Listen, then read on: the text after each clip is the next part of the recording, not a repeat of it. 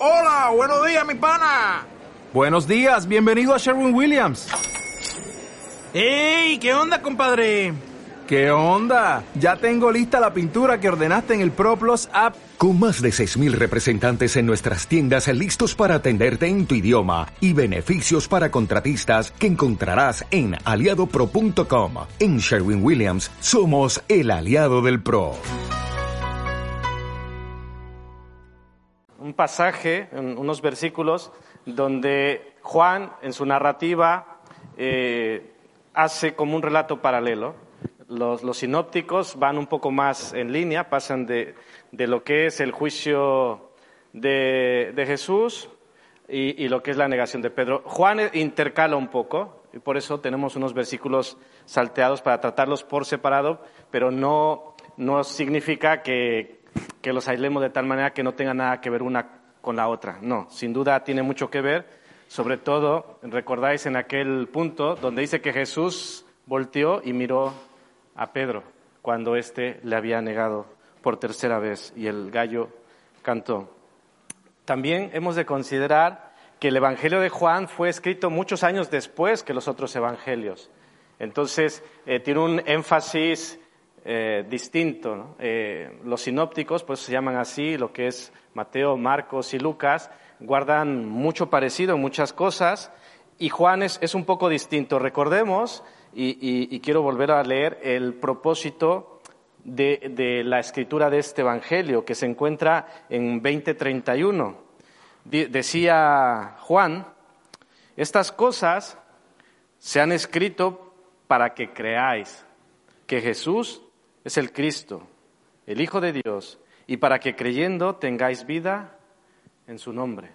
Estas cosas, todo el Evangelio de Juan, todo lo que puso Juan allí, fue escrito con la intención, evidentemente inspirado por el Espíritu Santo, de que creamos que Jesucristo es el Cristo, el Hijo de Dios, y que creyendo tengamos vida eterna. Así que si vamos en el capítulo 18, si terminamos Juan y tú no has creído que Jesucristo es el Cristo, algo está mal.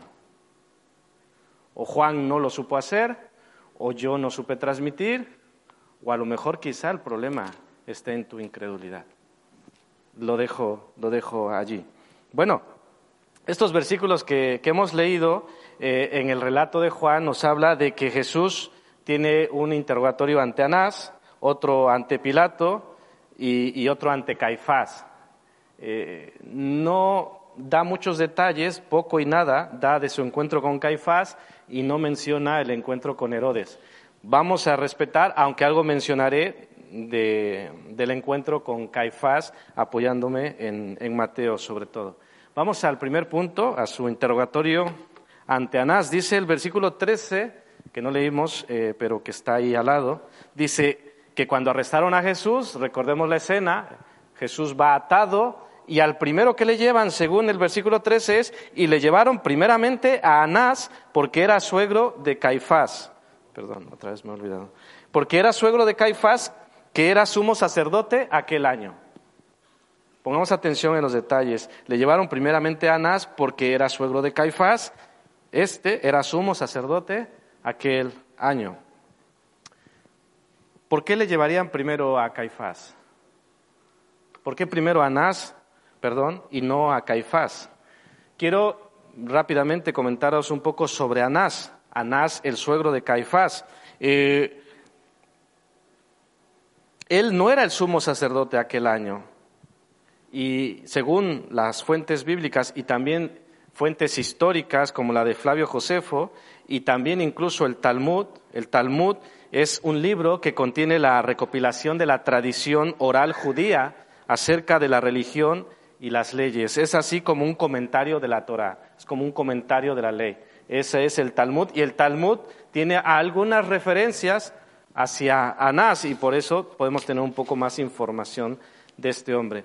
Eh, Anás fue el sumo sacerdote antes de este tiempo que estamos ahora estudiando, entre el año 6 y el año 15 después de Cristo. En ese año, en el año 15, fue depuesto por los romanos. Pero recordemos que el oficio, la labor, el ministerio de sumo sacerdote para los judíos era eh, de por vida. Entonces ellos le consideraban de esta manera, aunque había sido depuesto. Y, siendo depuesto, él siguió siendo ese líder, era eh, la mente gobernante del Sanedrín. De hecho, podemos pensar que Anás era el hombre a consultar en cualquier situación. Entonces, una vez entendiendo todo esto, no ha de extrañarnos que le llevaron primeramente a Anás. Em, este hombre era orgulloso, ambicioso y era muy, muy rico. Eh, se entiende, se piensa que la fuente principal de su riqueza eh, tenía que ver con los beneficios del precio de los sacrificios que se vendían para las ofrendas. ¿Recordáis esa escena cuando Jesús voltea las mesas y todo esto? Pues evidentemente esto no beneficiaba las finanzas de, de, Anás ni de Faz. Bueno, esto es una rápida radiografía de quién era Anás en esta referencia de por qué llevaron a Jesús primeramente a Anás. Eh, estando ya en, en, su presencia, Anás hace una pregunta, versículo 19. Le pregunta acerca de sus discípulos y de su doctrina. Pero fijaros lo que dice el versículo 19. Y el sumo sacerdote preguntó a Jesús acerca de sus discípulos y su doctrina. ¿Notáis algo raro aquí?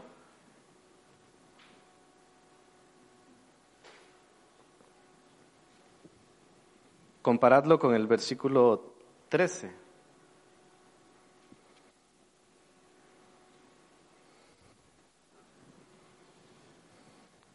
¿No? Bueno, no tenemos que pasar mucho tiempo aquí. Simplemente es que eh, el versículo 13 nos dice que fue llevado a Anás y que el sumo sacerdote en aquel tiempo era Caifás. Y cuando le está interrogando a Anás, dice que el sumo sacerdote le, le pregunta. Entonces dices, ¿por qué le dicen sumo sacerdote a Anás? Si el que era el sumo sacerdote era Caifás. Bueno, eh, cuando he explicado un poco acerca de Anás, podemos entender que, tenía esa figura de liderazgo y que incluso en otras porciones de la Biblia, como Lucas 3.2 y Hechos 4.6, se menciona a Anás y Caifás como sumos sacerdotes. Es decir, no, hemos de enrollarnos tanto porque yo estaba leyendo comentarios y, había hipótesis, había teorías, que al final no fue llevado ante Anás, que fue directamente con Caifás y estando con Caifás. Pero claro, si tú, si tú dices que realmente este sumo sacerdote es Caifás y vas al versículo 24, que dice, Anás entonces, después de todo, le envió atado a Caifás. Dices, pero entonces, no cuadra, no encaja. Pero es tan simple como esto, es tan simple como decir que Anás eh, eh, ocasionalmente le llamaban sumo sacerdote y, no estamos eh, errando o diciendo nada extraordinario. Pero volvamos a, la pregunta de, Anás. A Anás le, le importaba saber sobre los discípulos y sobre la enseñanza de Jesús. Lo vemos en el versículo 19. ¿Qué, buscaría Anás? ¿Qué buscaba al interrogar a Jesús de esta manera? ¿Qué pensáis? El, el sumo sacerdote preguntó a Jesús acerca de sus discípulos y de su doctrina. Estaban pasando muchas cosas, era de noche, hacía frío, eran altas horas de la noche, mejor dicho. En principio, Anás estaba tiempo. Eh, eh, todo corría prisa. Em, tenían que convocar al Sanedrín, tenían que hacerlo bien, o formalmente, oficialmente, y tenían que ganar tiempo. Pero sobre todo y de fondo, Anás buscaba llegar a la meta que se habían trazado mucho tiempo antes. ¿Sabéis cuál es la meta que se habían trazado estos hombres con Jesús? No de esa noche ni de la semana anterior, mucho tiempo atrás. ¿Sabéis qué metas habían impuesto con Jesús? Matarle. Matarle. Y entonces ellos buscaban eh, no las circunstancias verdaderas, los acontecimientos, no un verdadero o un buen testimonio, buscaban llegar a donde ellos sabían dicho que tenían que llegar y simplemente buscaban las formas, las estrategias de llegar ahí donde ellos querían llegar, que era matar a Jesús. Pero fijaros qué interesante, Jesús le responde, ¿por qué me preguntas a mí? Pregunta a los que han oído, ¿qué les haya yo hablado? He aquí ellos saben lo que he dicho. Jesús no había enseñado en secreto, Jesús no se había escondido, Jesús enseñaba públicamente en el templo y en las sinagogas. De hecho, era un poco vergonzoso que uno de los líderes espirituales de Israel no supiera las enseñanzas y las doctrinas de Jesús, que no conociera la doctrina y la enseñanza del Hijo de Dios. ¿Tiene sentido? Un líder espiritual en Israel, responsable de la vida espiritual de Israel, no sabía, no se enteraba de las enseñanzas del Hijo de Dios que evidentemente para ellos no lo era y por eso le despreciaban, pero eso no significa que dejara de ser hijo de Dios.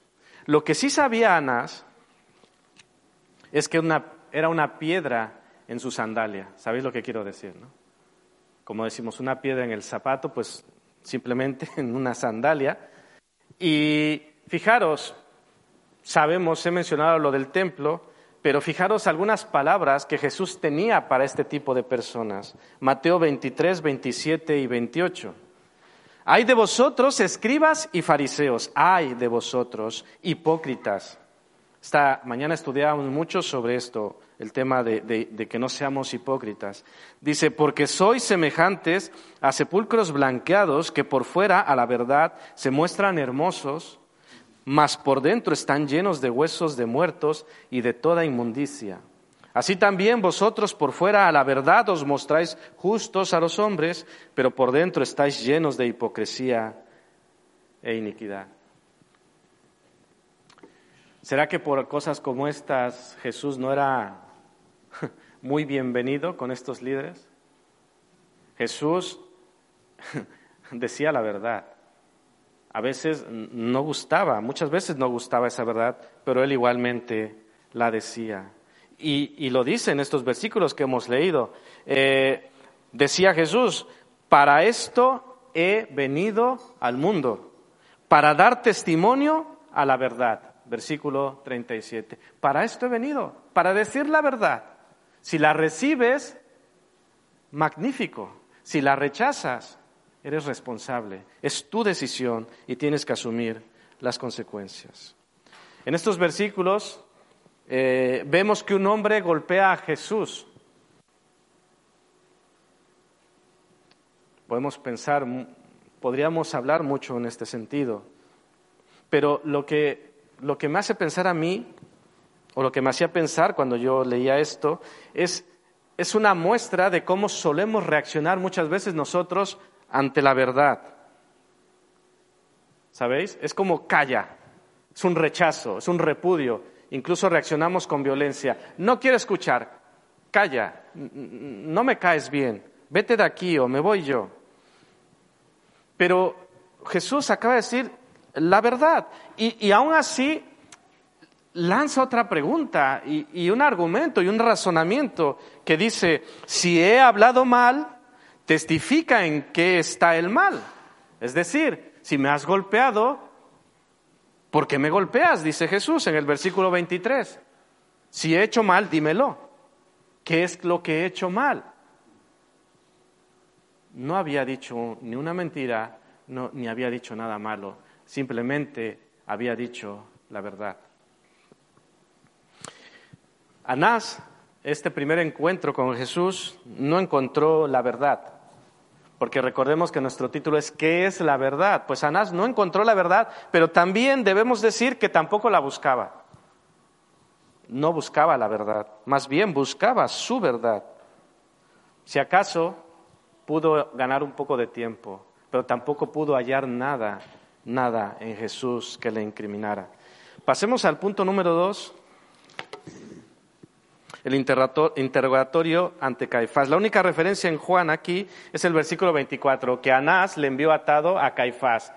Y, si veis el versículo 25, dice, estaba pues Pedro en pie, o sea, pasa con Pedro, y en el versículo 28 dice, llevaron a Jesús de casa de Caifás al pretorio. Es decir, ¿qué pasó con Caifás? Juan no nos lo dice, pero Mateo sí que nos lo dice. No voy a ahondar mucho aquí porque solamente es tomar prestado un poco de Mateo. Algún día, si Dios lo permite, que estudiemos Mateo, haremos más, iremos un poco más a fondo. Pero Mateo nos habla claramente de lo que ellos querían y que ya he mencionado. Mateo 26, 59. Buscaban matarlo o buscaban cómo matarlo. Lo intentaron con falso testimonio, lo, lo intentaron con estos interrogatorios, pero como dice 2660, dice, y no lo hallaron, aunque muchos testigos falsos se presentaban. Intentaban de una manera, de otra, pero es que no había manera. No había algo que se sostuviera. Había acusaciones, pero ninguna se sostenía. Jesús respondió, versículos 62 y 63 de Mateo 26. Bueno, más bien la respuesta de Jesús fue esta, no responder nada. Dice, y levantándose el sumo sacerdote, ahora sí, apropiadamente Caifás, le dijo, ¿no respondes nada? ¿Qué testifican estos contra ti? Mas Jesús callaba. Pero viene, si me permitís, un momento de inspiración, de mala inspiración, porque lanza una pregunta. Caifás, el sumo sacerdote, el que había dicho que era mejor que uno muriera y no todos, dice, ¿eres tú el Cristo? ¿El Hijo de Dios? ¿Qué podía decir Jesús? ¿Qué se os ocurre que podía responder Jesús? Como Pedro, no, no lo soy. No lo conozco. No sé qué dices. ¿Qué podía decir Jesús ante una pregunta tan directa? ¿Eres tú el Cristo, el Hijo de Dios? ¿Qué podía decir Jesús?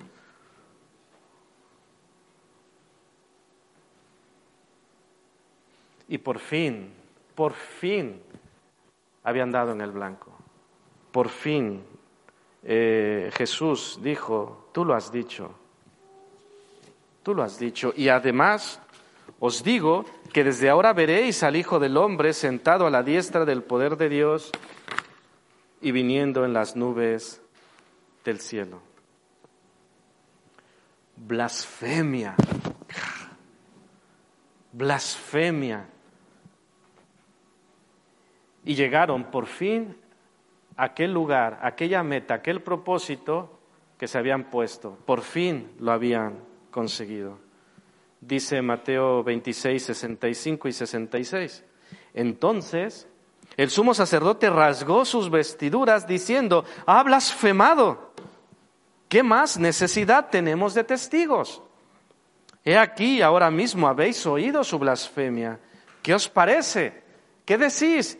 Y respondió y respondiendo ellos dijeron, es reo de muerte, debe morir, ha blasfemado, que muera. Y ya el relato nos dice que un hombre había golpeado a Jesús en la presencia de Anás. Pero en estos versículos de Mateo 26 se nos dice que después de que lanzaron estas acusaciones, dice el texto, entonces le escupieron en el rostro y le dieron de puñetazos y otros le abofeteaban. No sé esto que te hace sentir. Que a Jesús, el Cristo, el Hijo de Dios, el que no hizo daño a nadie, le escupieron en el rostro. Le dieron de puñetazos y otros le abofeteaban.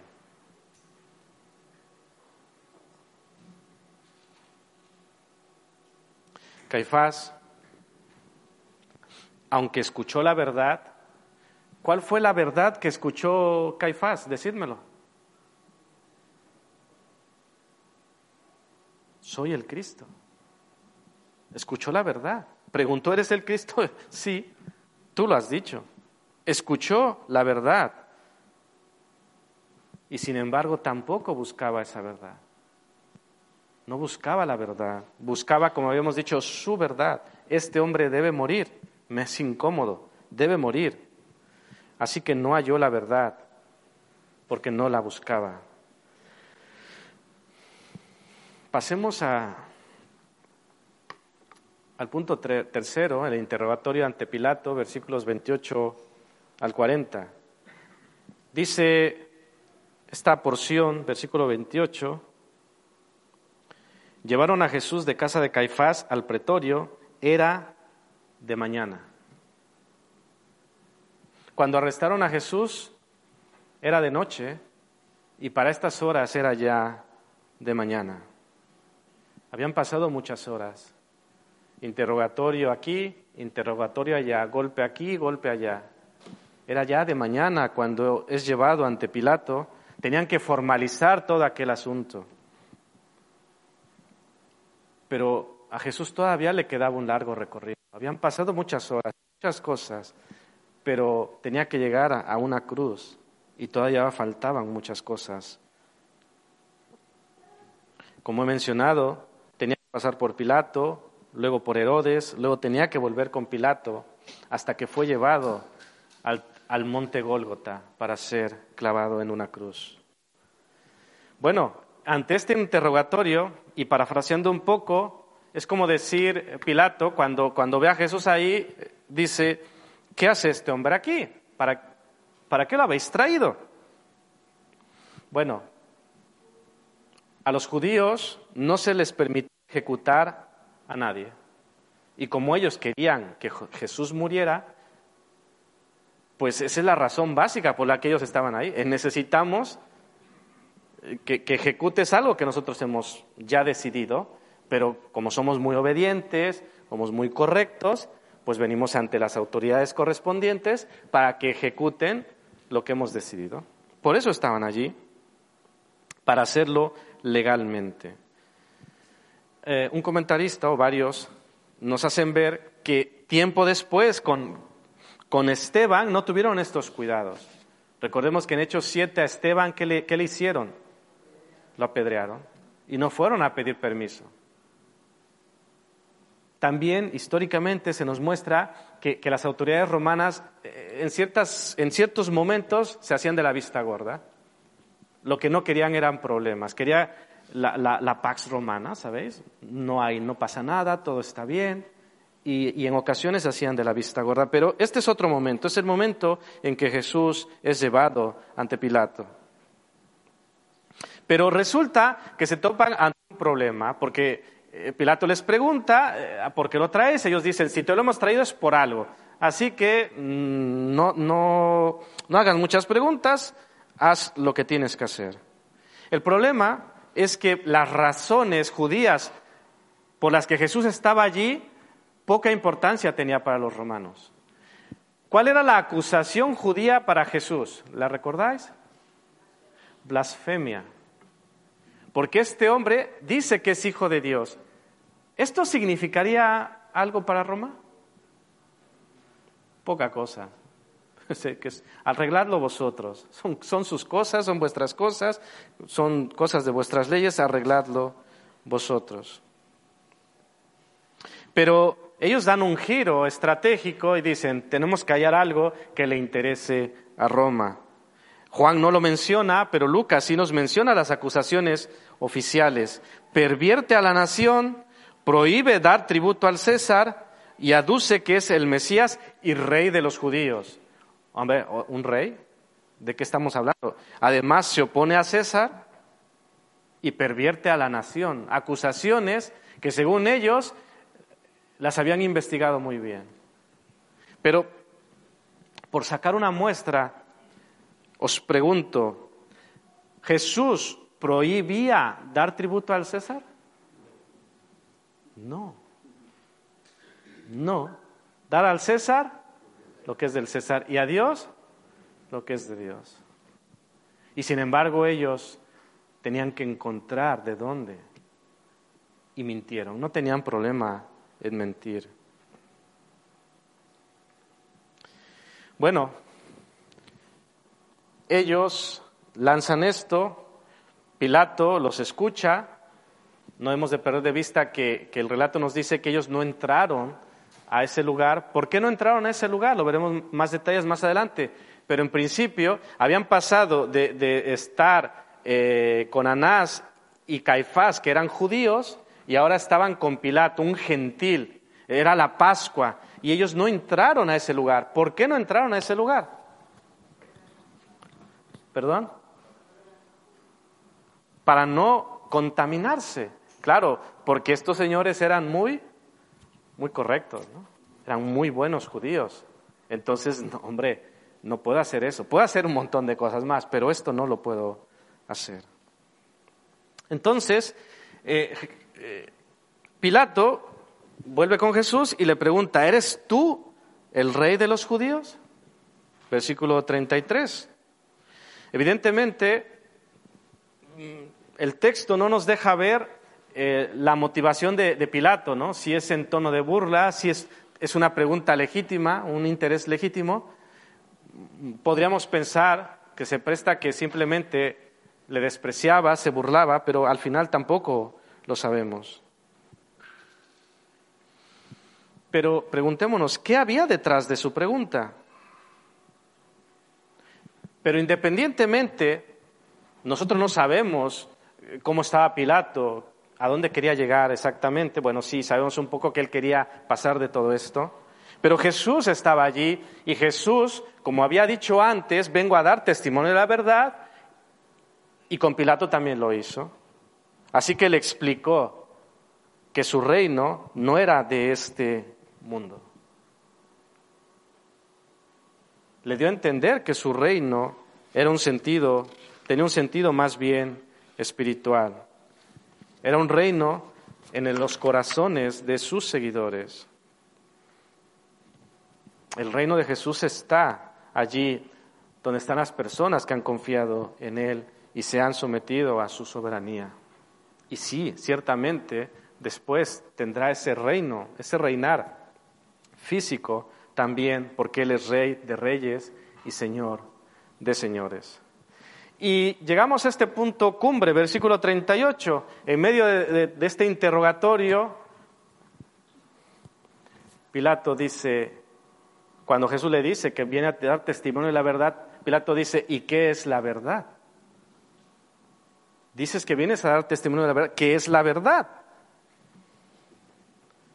Jesús decía, tú dices que yo soy rey, yo para esto he nacido y para esto he venido al mundo, para dar testimonio a la verdad.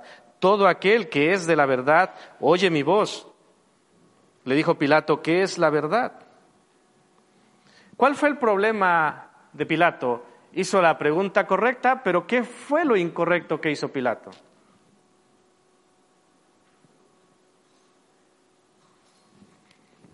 Versículo 38. Le dijo Pilato, ¿qué es la verdad? Y cuando hubo dicho esto, salió otra vez.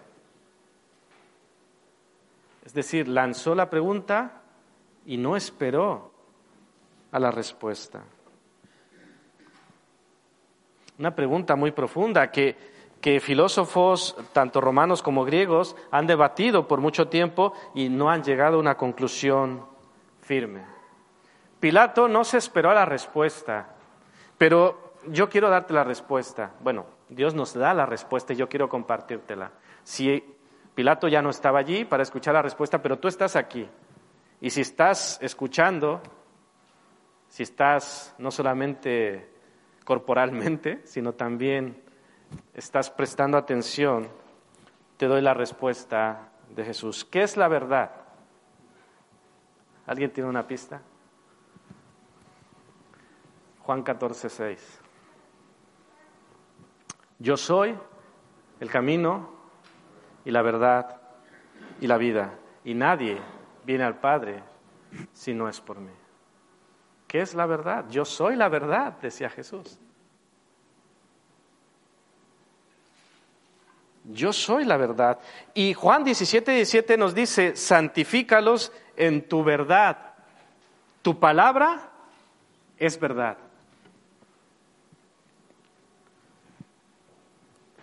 Y dice Juan 16, 13.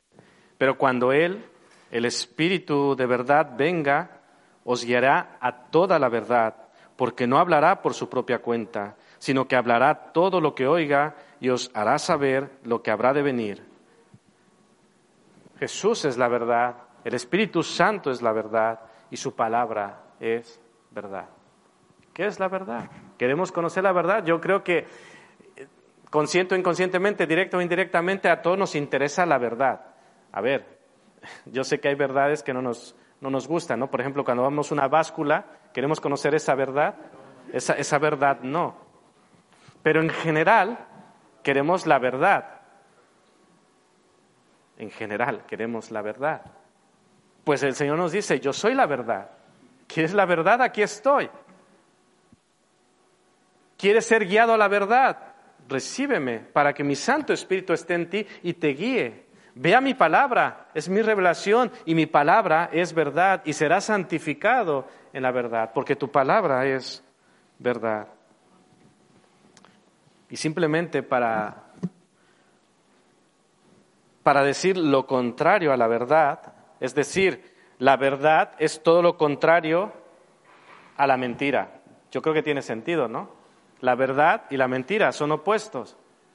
Pues muchas veces eh, analizar lo opuesto nos ayuda a entender lo que es esto. Entonces, la verdad es todo lo opuesto a la mentira. Y os comparto un versículo que hemos pasado, 8.44 de Juan, que dice, vosotros sois, perdón, vosotros sois de vuestro padre el diablo y los deseos de vuestro padre queréis hacer. Él ha sido homicida desde el principio y fijaros, y no ha permanecido en la verdad porque no hay verdad en él. Cuando habla mentira, de suyo habla, porque es mentiroso y padre de mentira. Hermanos, ¿qué es la verdad? ¿Queremos la verdad o queremos la mentira? La verdad es Jesús y el padre de mentira es Satanás. ¿Queremos mentir? ¿Queremos practicar mentira? Es muy duro, pero si yo practico mentira, soy hijo del diablo. Porque el diablo es padre de mentira. ¿Y lo digo yo o lo dice la Biblia? Recordemos lo que acaba de decir Jesús. La palabra, la palabra es verdad y somos santificados en su verdad. Y hay verdades que no nos gustan. Eh, ¿Recordáis aquellas verdades que Jesús le decía a los fariseos, a los escribas? ¿Les gustaría? No. Y también hay verdades que a nosotros no nos gustan, pero son verdades. Cojámoslas y hagamos lo correcto. Luego el relato nos dice que Pilato hizo un último intento, porque eh, en todas estas declaraciones se escuchó que Jesús era de Galilea. Dijo, ah, de Galilea, pues está fuera de mi jurisdicción. Este, este, caso le toca a otro. Y como Herodes estaba en Jerusalén por la Pascua, pues mira, le envió a él. Tampoco Juan nos, nos trata este, este interrogatorio con Herodes, pero podemos resumir que Herodes, después de cuestionarle y tal, no halló nada que fuera digno de muerte y le, regresó a Pilato. Así que, si me permitís, el problema le vuelve otra vez a Pilato. Así que Pilato dice, ¿qué haré? ¿Qué haré para librarme de esto? Ah, ya sé, tenemos la costumbre de liberar a alguien por la fiesta de la Pascua. Yo creo que aquí sí me libro. ¿Por qué? Porque hace cinco días la gente estaba aclamando a este hombre. Hace cinco días decían, Osana, bendito al que viene en el nombre del Señor, el Rey de Israel. Hombre, por, por aquí, por aquí salgo seguro. Pero ¿qué nos dice el texto? ¿Qué gritó la multitud?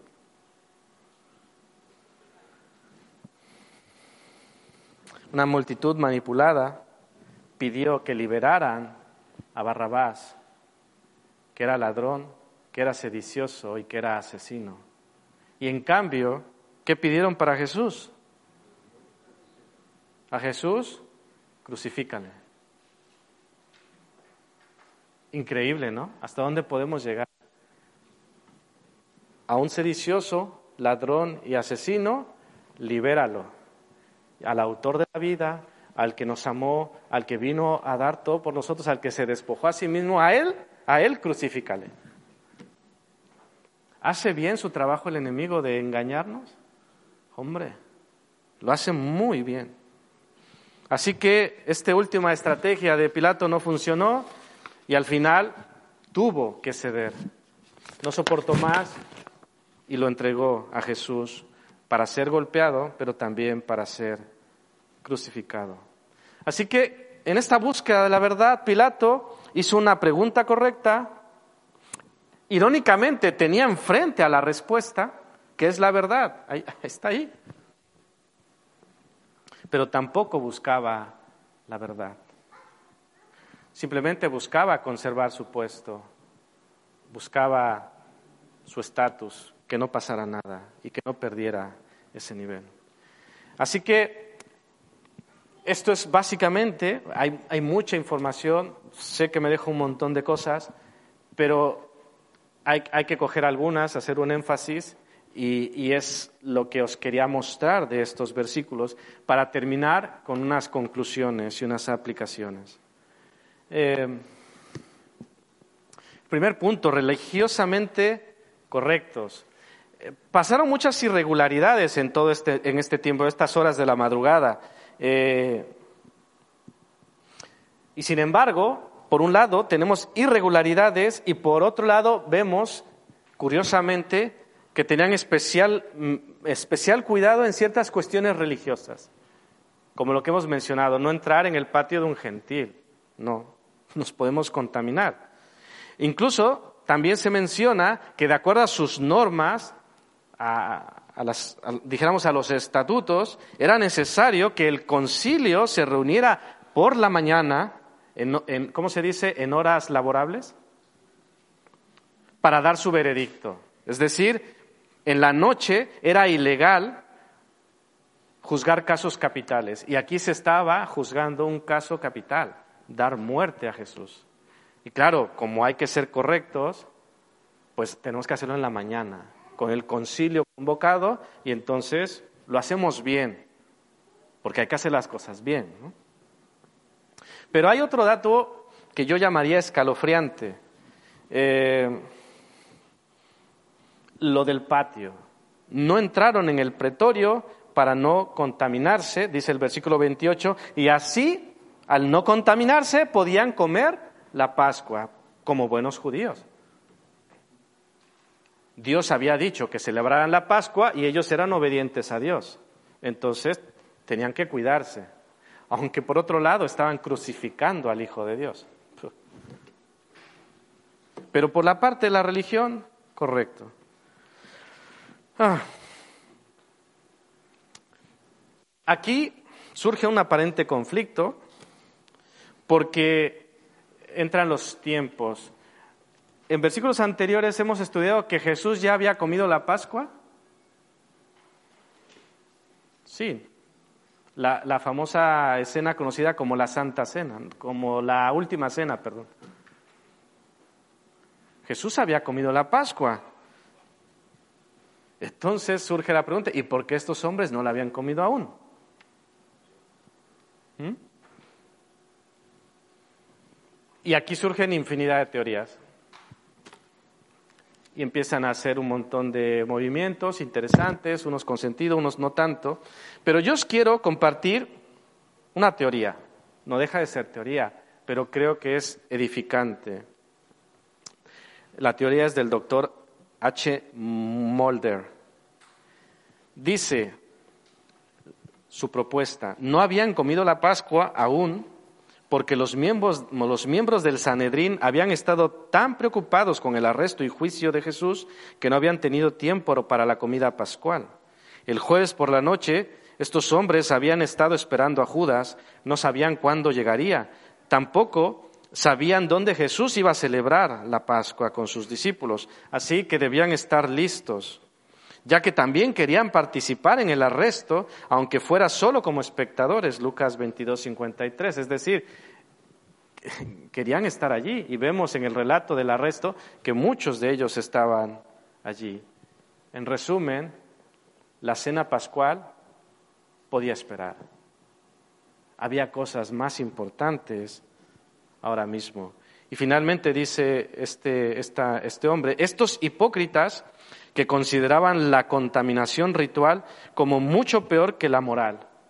Es decir, ritualmente puros, pero moralmente totalmente impuros. De, de, barro hasta el cuello o más.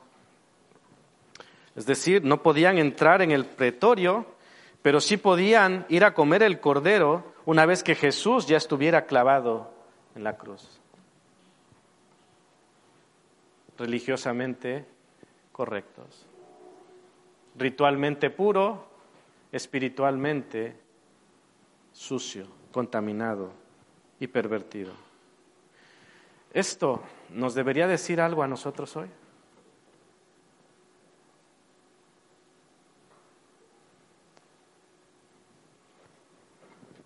¿Cuántas veces somos ritualmente puros, religiosamente correctos, moral, ética y espiritualmente incorrectos? Nos abstenemos de aquello que nuestra religión no nos permite, como a veces se dice, esto mi religión no me lo permite, pero luego nos permitimos todo lo que nos apetece. Deseos carnales, actitudes carnales, celos, envidias, contiendas, rivalidades, enemistades, etc. Por ejemplo, me presento a celebrar la Santa Cena religiosamente para luego no tener comunión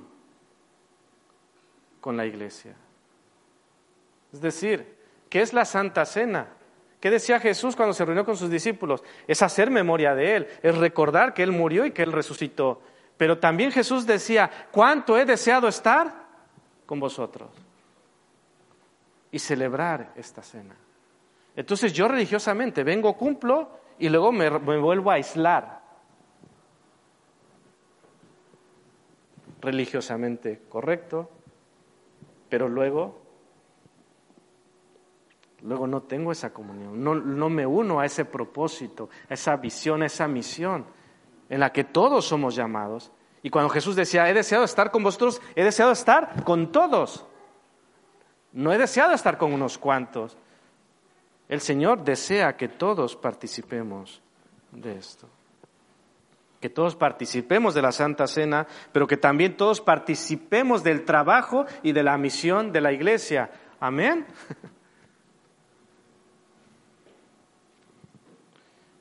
Cuando damos más importancia al cumplimiento de nuestras normas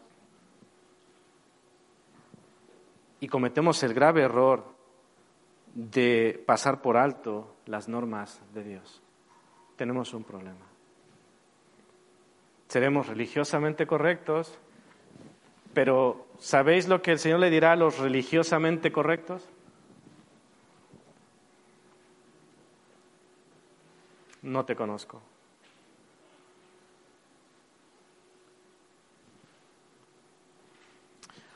Hablemos del sufrimiento. El sufrimiento de Jesús. Vivimos tiempos en los que el sufrimiento está así y podemos llegar rápidamente a la conclusión de, victimizarnos, ¿no? Es decir, ah, cuánto sufro, cuánto padezco, esto no es justo, yo no he hecho nada malo, y etcétera, y enrollarnos en este sentido. Pensemos en Jesús. Jesús estaba sometido a juicio, un juicio ilegal. En el mismo lugar, en el patio, estaba alguien, Pedro, por quien Jesús estaba también sufriendo. Y este hombre estaba, a la vez que Jesús sufría, quizá cuando le estaban dando puñetazos, había un hombre en ese lugar que le estaba negando en repetidas veces. En palabras de, de un escritor, Fijaros lo que estaba sufriendo Jesús y, evidentemente esto no, no describe lo que Jesús sufría, porque lo que Jesús sufría es más que esto, pero, pero nos deja una idea bastante clara.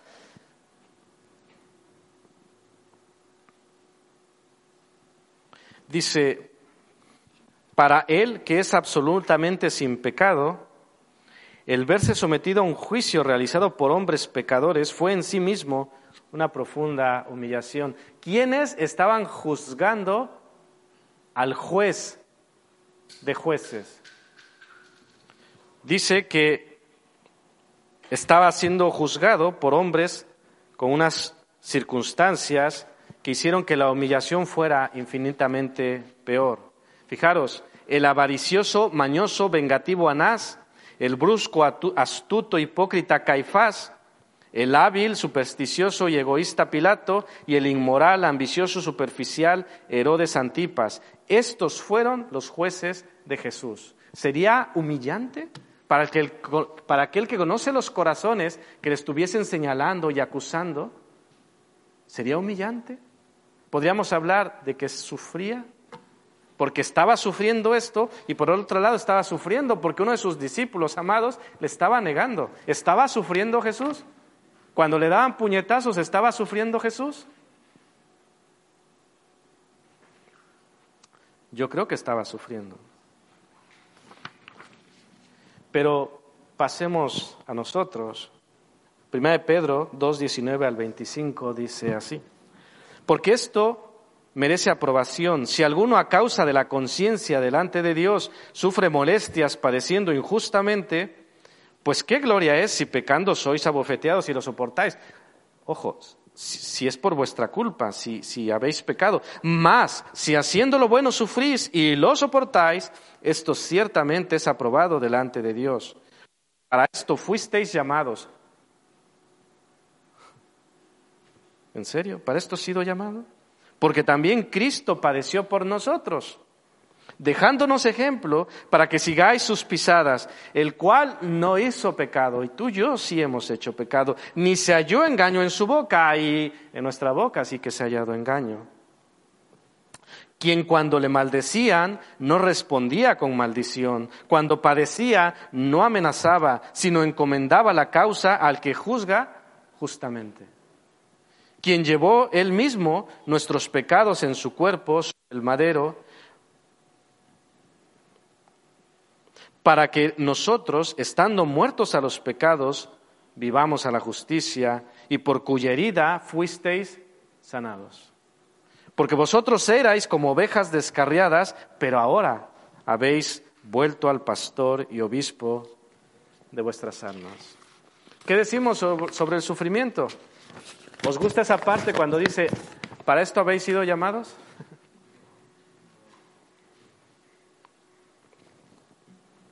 Pedro había llegado a un punto en que mintió para librarse. Él había sido muy valiente, había hecho muchas cosas correctamente, pero llegó un punto en que fue sobrepasado y mintió para librarse. Pero Jesús no tenía que mentir para librarse ni nada por el estilo. ¿Qué podía haber hecho Jesús? Tenía la autoridad, el poder, para que ni siquiera le hubiesen puesto una mano encima. Es más, que ni siquiera se le hubiesen acercado. Y sin embargo, ¿qué hizo? No se libró, sino que se entregó a sí mismo para que tú y yo fuésemos libertados. Él fue llevado cautivo para que tú y yo fuésemos libertados. No es una pena que mientras Jesús hacía esto, había alguien que le negaba. No es una pena que mientras Jesús vino a salvarte, a rescatarnos, nosotros vivamos negándole. Yo creo que es una pena. Finalizo con el tercer punto la verdad contra mi verdad.